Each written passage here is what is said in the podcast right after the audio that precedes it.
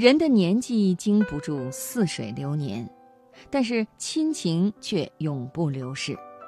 接下来的流年，我们要分享的文章是姥姥的节日。妈妈出差回来，卸下行李，第一件事情就是回老家看看。车还没有走进老家的门口，就看见那熟悉的人了。姥姥和姥爷一前一后，相挽着手站在低矮的铜色木门前，朝我们盈盈地笑着。下车，惊喜地问他怎么知道我们来了。姥姥笑着说：“我现在和你姥爷唯一的活儿呢。”就是在门口等车，等啊等，就盼着你们来看我们。我望着姥姥的眼睛，突然就想起但丁的一句话：“什么是真正的衰老？”我以为，当一个人的人生失去了任何悬念的时候，便是真的老之将至。老了呢？他老了吗？不。起码现在的我们仍然是他最深的期盼和挂念，我们的到来便是姥姥最期待的悬念。我们一家人进院儿，一如十年前那样迈同样的步子，走一样的青石板，可是内心深处总觉得某些东西发生了变化。那个时候已经过了饭点儿，姥姥却硬要我们留下来吃一顿饭。她忙着剥蒜、切葱，却坚决不让我们插手。她眯着眼，满脸幸福的样子，说：“你们不要动，我来就好了。趁着我还能动弹，多给你们做一顿是一顿。”母亲不许他这么说，他却都看开了，说：“人老了就是老了，很多事情越来越力不从心了。但是……”我只要一看见这俩孩子呀，就浑身是劲儿。我一抬眼，恰巧看见从姥姥目光中流露出的不舍和深情。她弯下腰，努力想把掉在地上的一粒花生米捡起来，但是人老了，眼花了。姥姥尝试了两三次，还是失败了。我们都不再说话。只是沉默地嗑着姥姥炒的南瓜子，瓜子很香，粒粒饱满，但大部分都不再酥脆。我们知道这是姥姥早就炒好、晾好，等我们来吃的，只是等待的日子太长，南瓜子都发潮了。突然，姥姥好像想起什么似的，挎起菜篮子就往外走，我们拦不住她，只听见她说。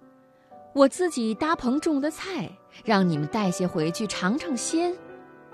外面太阳正毒，却抵不住它高涨的兴致。我们坐在屋里，一抬眼，恰好看见姥姥走路时不自觉勾起的背。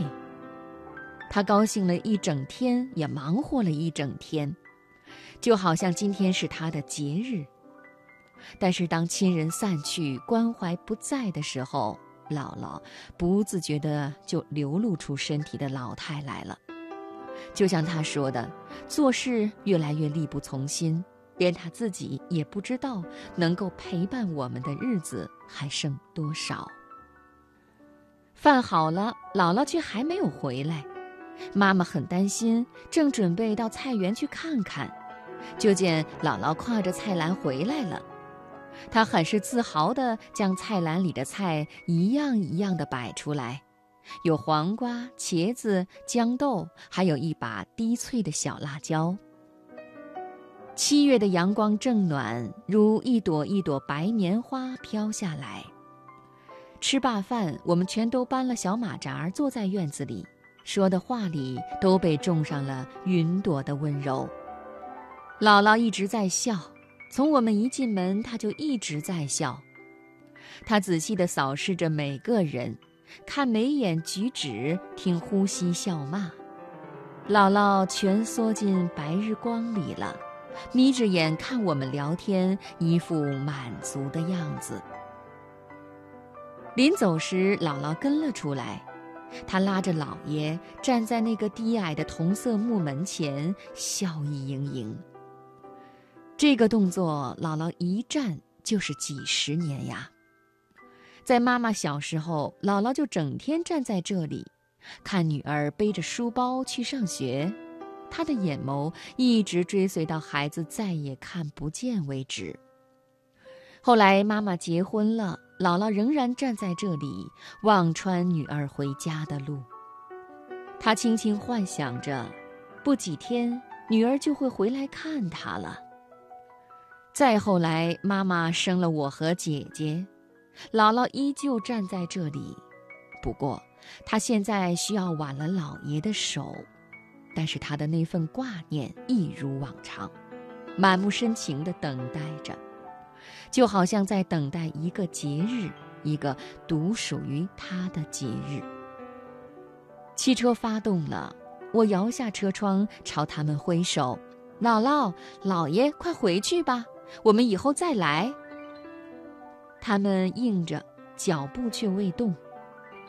坐在车里，我能感受到那目光的力量，穿透云层，直抵我的心里。